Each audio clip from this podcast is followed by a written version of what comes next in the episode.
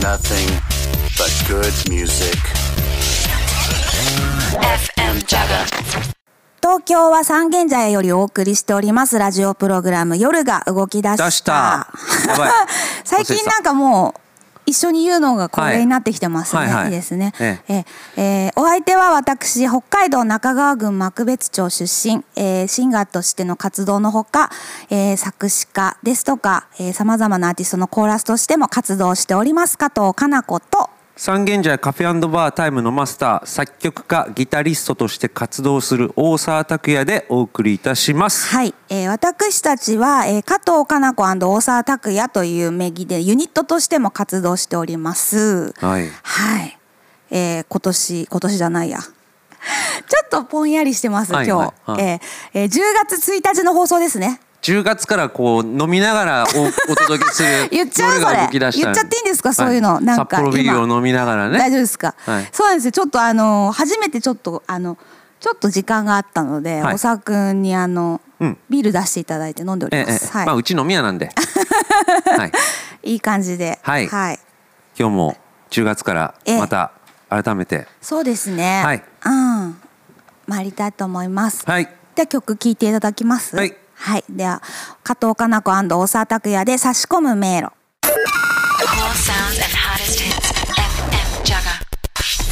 Ain't nothing but good music. FM. はい。加藤かな子大沢拓也で差し込む迷路でした。ラブメイズでしたあ、そうですね。英語名ね。はいはいはい。え 改めましてこんばんは加藤かな子です。大沢拓也です。はい、えー今夜も始まりました。夜が動き出した。出した。なんと13回目迎えましたね。ですね。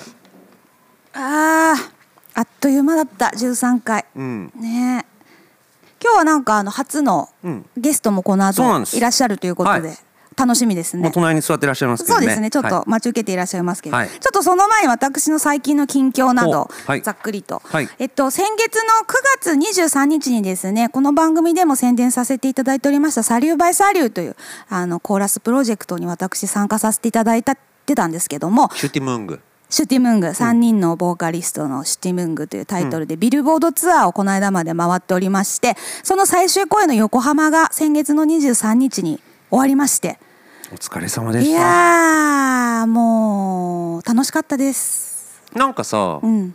すごいあれだよね。リハやってたよね。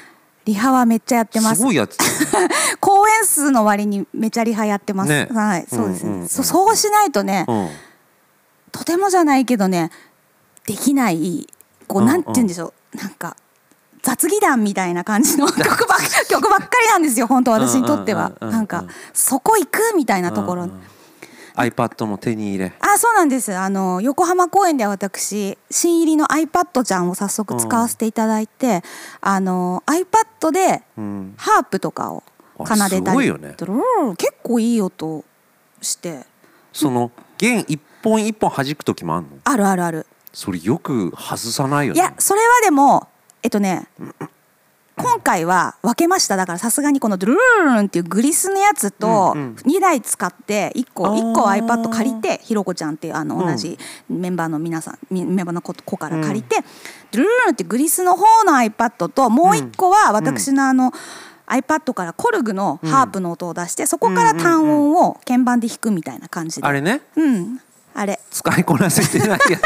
まだまだ使いこなせだって買ったばっかりだもん本当に。そういきなり使うかってなって本当割と急に、うん。そのサリバーサリオでもやるかっていうのが割と急に決まったから、うん。慌てて購入しまして。この間だってプリセットをさ紙にメモしてたもんね、え普通じゃないのあれ？いやわかる。アナログすぎる？うん、なんかセーブとかしないのかみたいな。あそういうのねまだよくわかんないんで、全部紙に書いて。一回一回あの立ち上げるたびに一から始まるっていう、あのことをやっております。紙に書いておかなかったがために、うん、分かんなくなったね色もあります。はい、うん。そうですね。まあでもそ楽しちらの方も。げな人だなって思って見てます、はい。まあでもそんなこんなんもやりました。なんか無事に終わりましてね、はい。よかったです。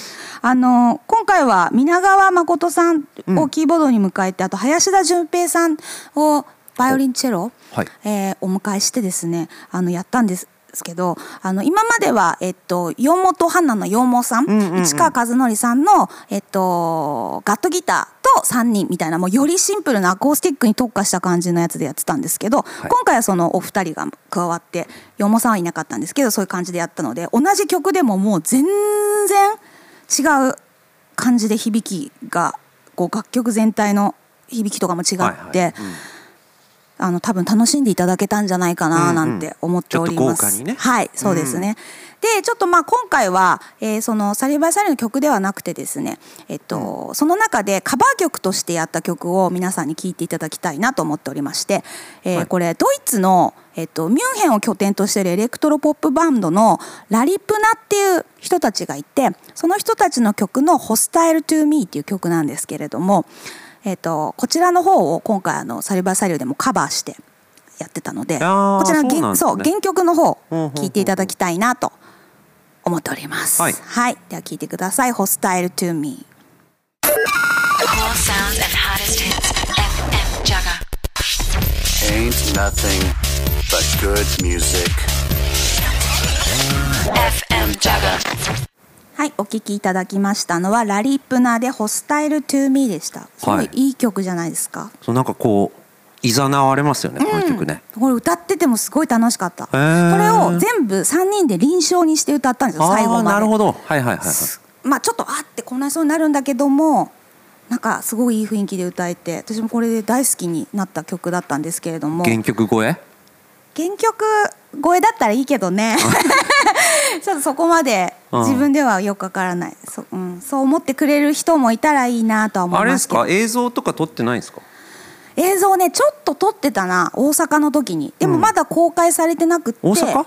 あのビルボード大阪でやった時うん。に8月の末なので、はいはだから羊毛さんとやった時か、うんうんそれの映像が多分いつかどっかのタイミングで流れるとは思うんですけど、うんうんうん。うん。原入ったやつは撮ってない。あは入ってないんですよね。だからもなんかもったいないっていうか本当にこの1回のためだけにこのお二人ともリハしたので,、うんうんですごいいい感じだったから、うんうんなんかもったいないからまだ何回か本当はやりたいねなんて終わった後もみんなで言ってたんだけど、うんまたいつか機会があるといいなと非常に思ってます。俺も見に行けなかったんで。ああそうだね。お店あったしね、はい。うん、このあのチェロの林田純平君はすごい北海道とも馴染みがある人らしくて、うん。あの北海道でもよくライブをやってたりであのこれ言ってもあれなんですけど、本日ちょうどうん。私たち山梨にいて、あの山梨でこの「サリュバイサリュ」やってますちょうど今日。あそうなんですか？そうなんです。えっと10月あ今日じゃない明日だ。ごめんなさい。明日？明日です。うん明日山梨のうんうんマウント藤巻っていうあのレミオロメンの藤巻亮太さんが主催しているフェスでうんサリュバイサリュ出ることになってるので北海道から見に来たいという方明日お待ちしております。ええ降っちゃうんだ粉雪。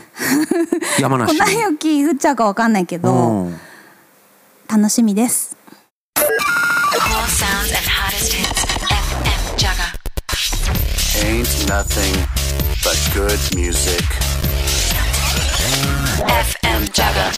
はいそれでは今回ゲストに来ていただきました。はーい。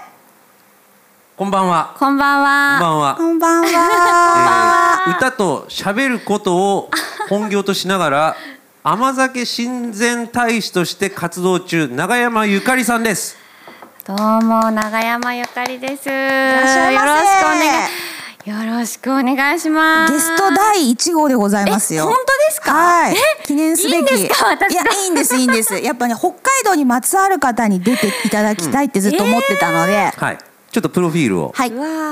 旭川市出身、2008年高橋グループボーカリストオーディションで全道グランプリを獲得はい。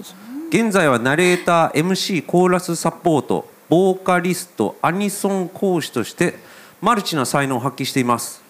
また日本一の甘酒愛を 甘酒愛？甘酒愛ですね。甘酒愛はい。を公言し全道の酒蔵の酒粕を全て所持するほどの甘酒好き。すごい。国内でただ一人の甘酒親善大使としてインスタグラムを中心に甘酒の魅力を広く発信しています。今後は酒粕麹甘酒を取り入れたセミナーやイベント甘酒や日本酒をテーマにした曲作りなど甘酒に関する活動と甘酒キッチンカーの開業も目標の一つと俺今一生分の甘酒を言ったような気分になる。そうね、うん。なかなか言わないわよすごね。いすごいプロフィールですね。そうか。は。い。というわけで甘酒親善大使永山ゆかりさんです、はい。こんばんは。こんばんは、お邪魔します。どういうことですか？うん。いや甘酒甘酒。うん。あのいや本当にもともと甘酒が子供の頃から大好きすぎて、うん。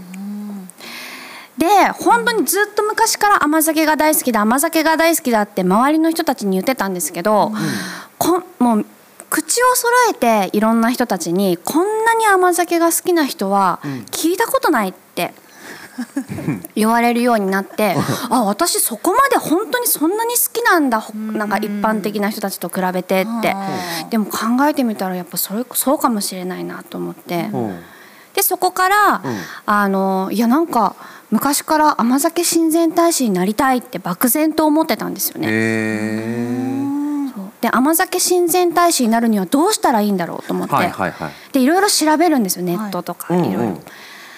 でも、甘酒親善大使になる方法って書いてないんですよ。そりゃそうだよ。であの質問なんですけど 甘酒親善大使っていうものは一応あるんですか？ちゃんと、うーん。ないです。あない。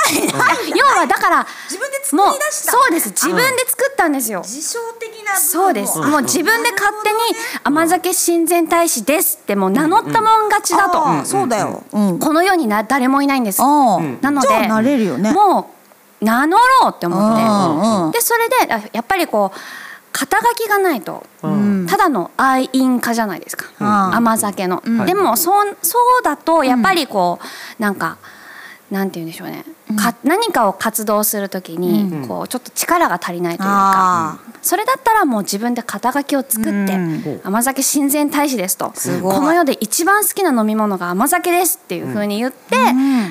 でこういろいろこうできたらなってなんだ罪は？って言われたら そうです。私が私がっていうことでしょ？あまあそういうことですそういうこと、んん。そういうことでしょ？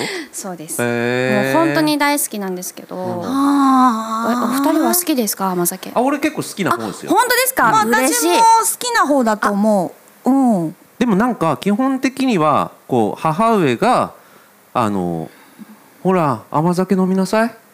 みたいな。なんかこう作っといてくれてうんもう鍋ごと飲むみたいな。そうですよね、うん。なんかこう冬に飲む飲み物みたいなイそうメージがありますよね。そうだね。年に一回冬にお正月とかに神社とかでもらって飲むみたいな。そうですよね。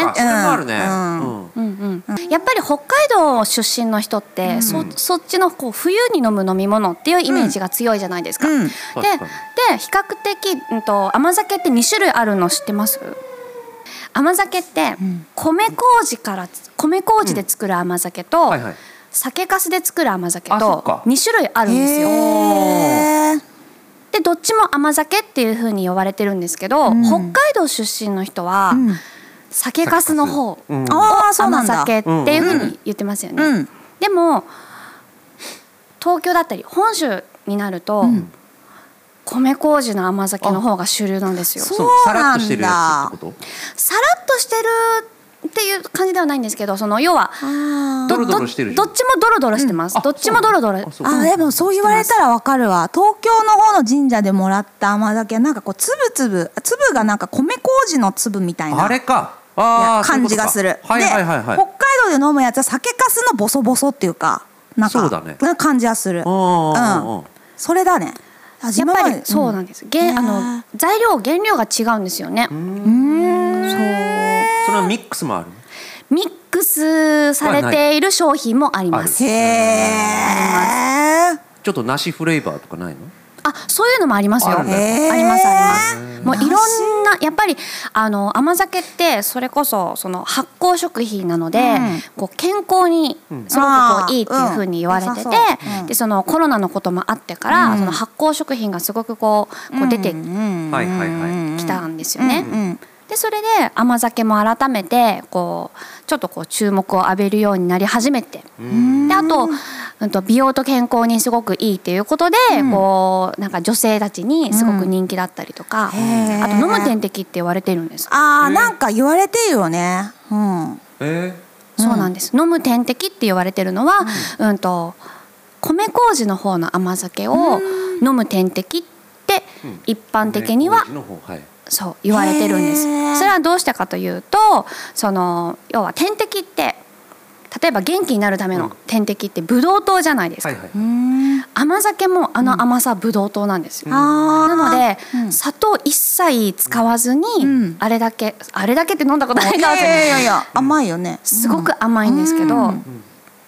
でそれが、うん、と要はほとんどその点滴と成分が一緒なので甘酒を飲むことで疲労回復だったりとか、うん。夏バテ防止だったりとか、うんっていうのに効くから、飲む点滴って甘酒は言われてて。で私今日実はですね、はい。甘酒を持ってきたんですお二人に。なんとえ？ちょっとお裾分けお土産えで持って。きて、ガサガサ。すごいガサガサしてる。これがあの米麹の甘酒で昨日あの東京の神楽坂っていう、うん。とところの、はいはい、そこのれん室さんのれん室っていう甘酒専門店なんですけど、そこでき昨日買ってきた甘え酒、ー。よかっありがとう。た飲んでみてくださいぜひ。でこれは米麹でできた要は飲む点滴って言われている甘酒の方で、へえ。酒粕の甘酒を知っているお二人だったら、多分味が違って多分びっくりすると思いあーます全然味は違うんですよ。うーん。楽しみ。飲もうこれはい。ただきましょう早速じゃあ、いただきます。要は麹を発酵させてめっちゃ柚子これめっはちゃうまいこれ。あの砂糖不使用なんです。あこれでも？はい。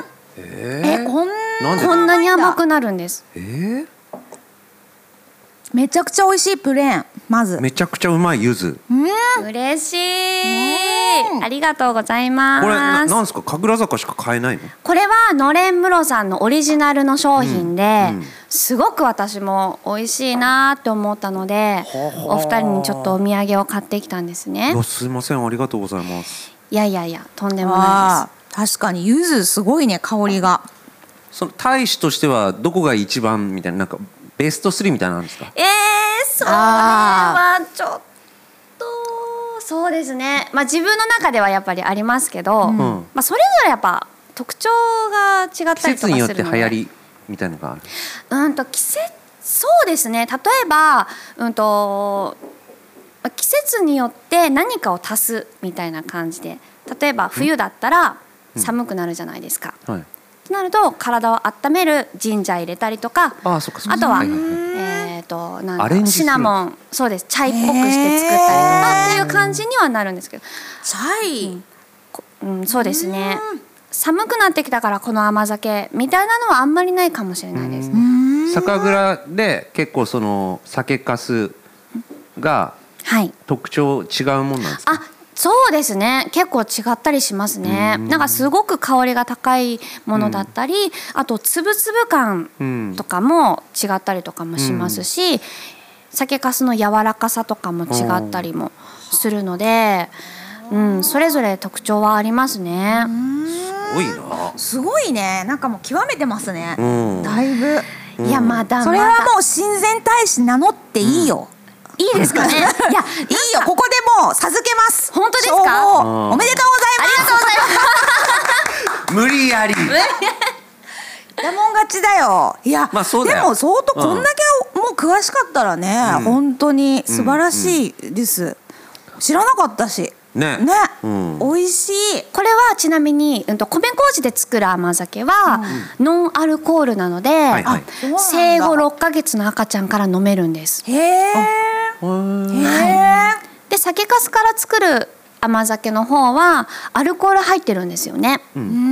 なのでこう煮詰めることでアルコールが飛んで、ノンアルコールほぼノンアルコール状態で飲むことはできるんですけど、こちらはもう赤ちゃんからうんうん。飲めますね。そっかそうなんです。酒とは言ってるけど、ん。ねノンアルなん。だで私はそうなんでそもそもそうやって甘酒親善大使になってなんか活動しようかなっていうふうに思うようになったのかっていうのがまたあるんですけど、それがそのコロナで、あの飲食店が全然こうお客さん呼べなくなったじゃないですか、うん。うん全然入らなくて。ね。っていう大変だったね。ん。うんでアルコールも提供できなくなったりとかうん。するあとね。と、うん。日本酒を飲んでもらえないっうんていうことがやっぱ起こるじゃないですか。うん。でそうなった時にこう酒蔵さんの日本酒がもう有り余って余ってでタンクの中にずっと溜まってみたいなことがあってうん。で次のさ、うん、と酒造りうん。にすごく影響が出たと。うん要はタンクの中のうん。日本酒が減らないと、うん。次の日本酒を作っても入れれないっうん。ていうことで、日本酒を作るその量もうん。すごく減ったんですよね。うん。はいってなった時に、うん。何が起こるかというと、酒粕の量も減ったんですよ。酒粕の量も減って、うん。お正月とかによくこういっぱい酒,、うん。あの酒粕をうん。販売されると思うんですけど、うん。うん。その時期に数量限定で販売されてしまって、うんうん私が大好きな酒蔵さんの酒粕もはい。数量限定で、はい。毎年1 0キロ買う酒粕を10キロ？買う酒粕を大使が？そうです。10キロ一人で飲むの？あああのうちの実家なんですけど実家で、うんまあ、ほぼほぼ私がこうちょっともらっていくんですけどその酒粕が、今年は、えー、と2.5キロぐらいまでしか買えなかったの。あ今年はじゃない。そのコロナの真っ最中の時に。だいぶ圧倒的に足りないね。はい、で私どうしてですかって言ったらやっぱそういう理由だった、うんでそこで感じたのが、あ私も困るんだなってうん。思って、うん。で今までは日本酒はあんまり飲まなかったし、うん。よどっちかといえばもうずっと甘酒ばっかり飲んでたんですけど、そんなにそうだよね。ゆかりちゃん思い出したけどアルコールそんな強くない人だったよね。そうなんです。そうだそうだ。ん。そうだ。すごく強いわけじゃないんです。うん。でも、うんこそのコロナでん。酒粕が私も買えないって思った時に、すごく私も困るし、はい。あとあ日本酒あっての酒粕なんだなって思った時に、うん。あ私日本酒飲もうってうん。思って、よし米から作ろうみいや米たいなからは作れないまです。ゆくゆくはそうなるかもしれないけどね。うん。畑を耕すところから。肥料からみたいなね。どんどんどんどんね。土地買うぞみたいな。ありえるけど。そこまでぶっ飛ばなかったんですけど、すいません。私も酒あ日本酒を飲もうって思うようになって、で私ができることってなんだろうって思った時に、ん。甘酒親善大使と名乗って、うん。で北海道の酒蔵さんを応援すべく、うん。その先ほど大沢さんがご紹介してくださったはい。あの専用のインスタグラムをはいはい。始めて、はい。日本酒と甘酒に特化したインスタグラムを始めて、ん。日本酒を飲みましょうね。甘酒もすごく体にいいですよっていうのを、うん。もう勝手に発信しようと思って始めたのがうん。きっかけだったんですね。はあ素晴らしいですね。それでその全道を全道の全酒蔵さんの、えー酒粕をん。こうゲットして、ゲットして。うん。はい、でこの酒粕で今日は甘酒作りますとか、うん。こういうこの今日はこの甘酒酒粕ですとか、うんなんかそういうのを、生姜入れちゃいますみたいな。そうですそうです。そのあのインスタグラムを開設してなんかすごい良かったこととかある？あ、うんやっぱりうん。今までそのただただ自分はもうとにかく大好きだったっていう、一方的な、んそうです、ん。一方的な、うん。あの立場だったんですけど、うんうんうん。でもやっぱりこういうふうにしてる人って、うん。なかなかこう珍しかったみたいで確かにね。ちょっとずつなんか、本当にちょっとずつなんですけど、こう酒蔵さんから逆に応援してくれるようになったりとか、酒蔵さんから酒粕をいただいたりとか嬉なんかそうやって、なんかこうお互いにこううん頑張っていきましょうねみたいなのをこうやり取りができることがうん。なんかこうすごく嬉しかったりとあかーいいねいいねあとこう蔵見学とかもさせていただいたりとか、うー。んまあ、そういう交流が持ててん。なんかすごく幸せだなっていうのはありますし。広がってってるね。そうなんです。うん。でも将来的にはキッチンカーやってやって歌それでも歌も歌回うんでしょ？って酒蔵回って、その甘そうです酒、ねカクテルっていうかあいいですね。そういうのそうですね。なんかそのキッチンカーでこういろんな甘酒を提供できたらすごく幸せだなって思って、うん各酒蔵さんの酒粕で例えば今日はうん。ここのどこどこ酒造のうん酒粕で作った甘酒ですとか、うなんかそういうふうに、うん。こういいですねっていうのもすごく私の中で。うん。甘酒ソフトとかもあるとねあのちっちゃい子とかねもう喜そういうのをびそうな夢見て。ああで各酒蔵さんこうちょっと出向いたりとか、うん。っていう風にしていて。オータムフェスタ出たりね。あ出たいです、ね、出れるよ出れる。出たいです、ね、数年後出てる多分。うん。うんへえすごい。そうなんです。いやまだ行けてない酒蔵さんがあったりするので、うん。そいこにやいっぱいあるもんね。あとふに、うん、と今16蔵あるんですけど、うん。3蔵行けてないんです。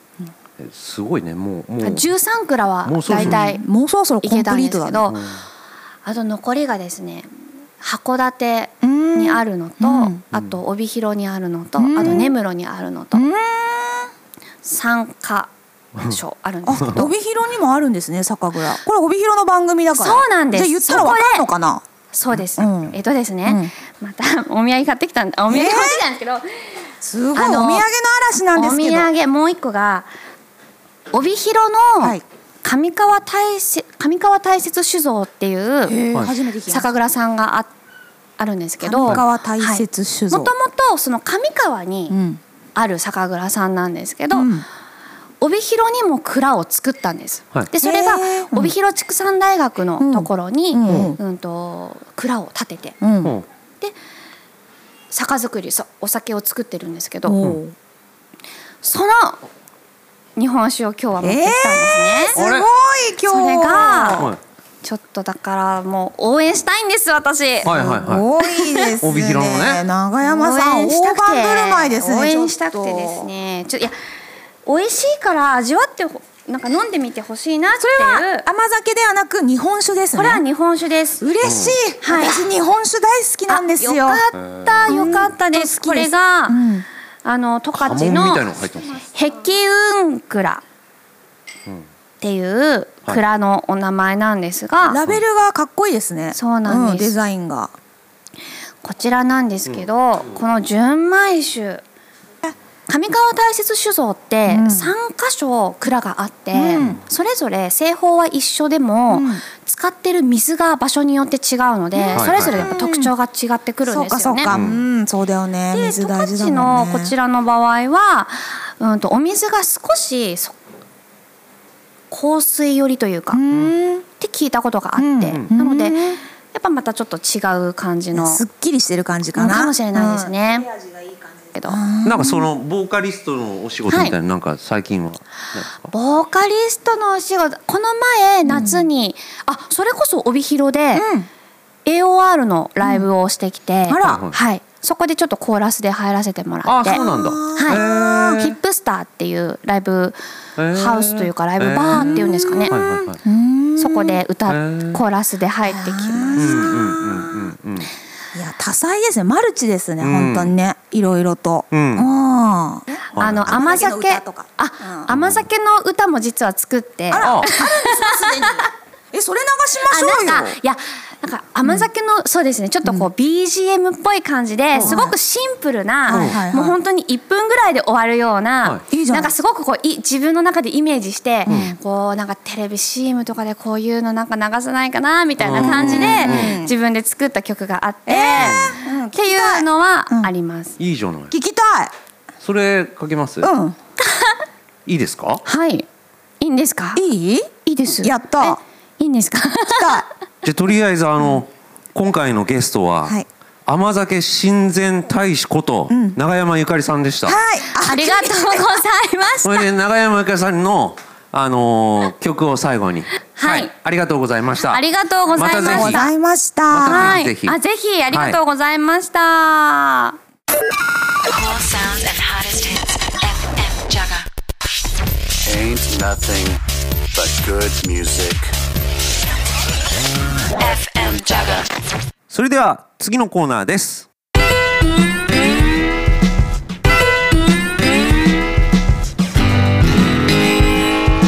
拓也のブルース大好き。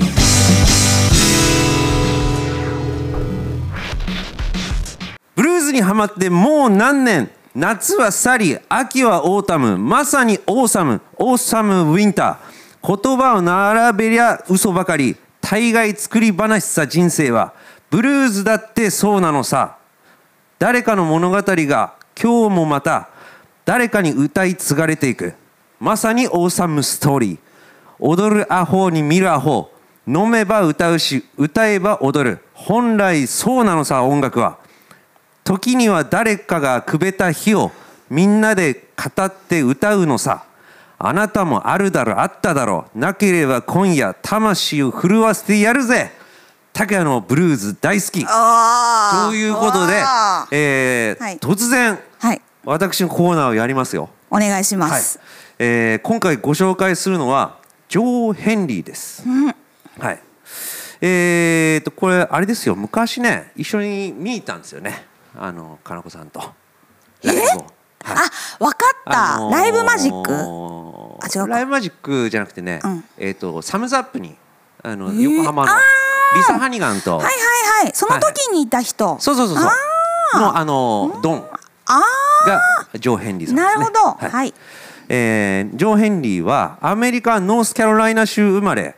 幼少期にレイ・チャールズやジョニー・キャッシュを聴いて11歳の時にボブ・ディランを初めて聴いて14歳からギターを弾き始めた、えーランディ・ニューマンやトム・ウェイツのソングライティングにあるような演劇的要素に惹かれた。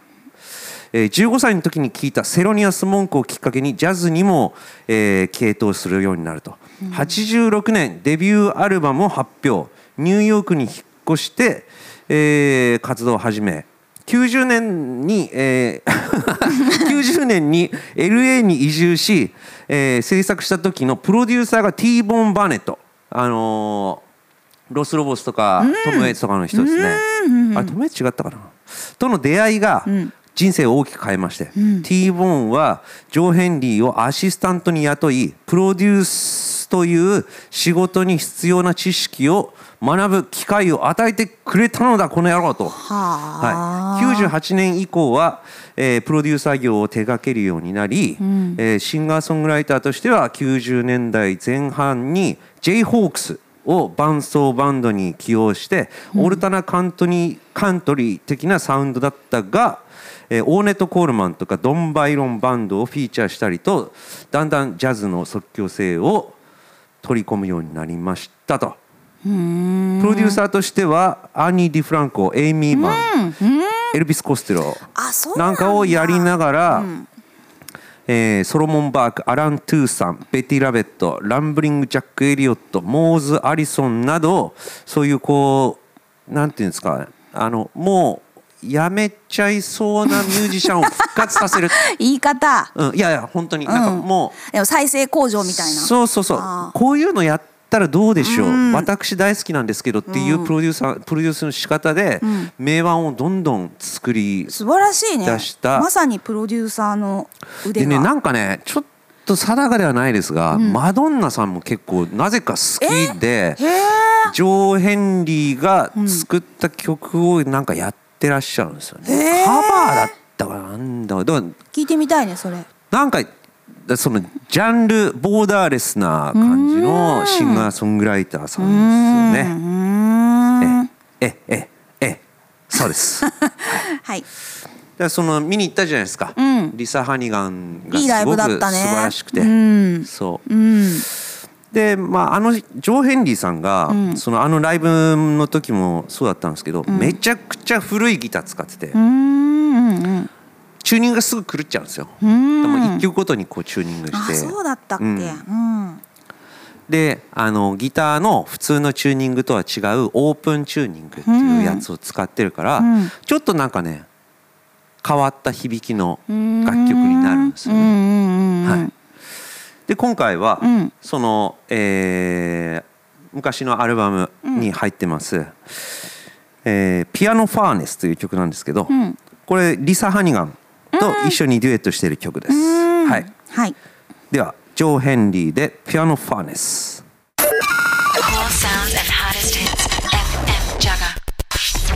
Ain't nothing but good music. FM Jaga. はい、ジョン・ヘンリーでピアノファーネスでした。エンディングです。はいはい、13回目。初のゲスト、いや長山ゆかりさん、まだいらっしゃってます。ねはい。ありがとうございましたありがとうございましたこちらこそ本当にありがとうございました。とても勉強になりました。いや本当ですか？お土産までいただいて。いやいやいや本当もうとんでもないです。ありがとうよかったです。歌も聴けて、あありがとうございます。今後のありが活動がとうございます楽しみです。はいありがとうございます。頑張ります。なんかあのーお知らせしておきたい情報とかこうあのホホームページじゃん。あ、あのそうですね。インスタグラムをぜひ、あの見ていただきたいなって思ってます。はい。はい。甘酒のゆかりっていう名前でやっていますので、甘酒は漢字。そうです。甘甘酒酒のゆかりはひらがなですね。はい。検索。はい、そこでいろんな甘酒だったりとか、日本酒だったりとか、はい。そういう、まあ、日本酒と甘酒に特化したインスタをやってるのでよかったら、はい。美味しいだけじゃなく健康インスタをやってると。そうですね、はい。そして皆様には甘酒とい。日本酒をはい。ぜひ飲んでもらいたいなと思ってます。いやー素晴らしい。はい。いやいやまず笑顔が素晴らしい。インスタ見たら多分このね、うん。素敵な笑顔ゆかりちゃんうん。の笑顔もたくさん見れるので、そうですね。ぜひ皆さんフォローしていただちょっと俺きたいですも甘酒健康をやってみたいと思います。後でいろい。ろはいお伝えしますね。はいありがとうございます。ありがとうございました。来週じゃなくて次回。い。はい。なんと。なんと？はい。あそうでした。次回私たちの？はい。えっ、とライブが聞けます、さらっと。だまあ半年間やりまそうそう。したあのーなんだ？うん。ということではい。感謝の気持ちを込めまして、ライブうん音源、はい。音源というかライブをお届けしたいと思っております。はい。はい。普段この番組でも結構聴いていただいている楽曲すべてライブでうん。私たちちょっと演奏させていただきたいなと思いますので、はい。ぜひぜひはい。お聞き逃しなくお願いいたします。はい。はい、はい。感想などは各 SNS で「ハッシュタグ夜が動き出した」でつぶやくなどいただければこちらで拾って読ませていただきますのでよろしくお願いしお願いますします、加藤かな子の情報は？えー、インスタグラムでお願いします。はい、大沢拓也の情報は三軒茶カフェバータイムで検索してくださいませ、それではまた次回も聞いてくださいね。お相手は加藤かな子と大沢拓也と甘酒親善大使のゆかりでした。はい。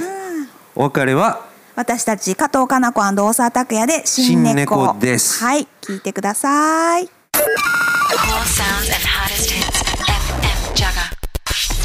Ain't nothing but good music. FM Jaga.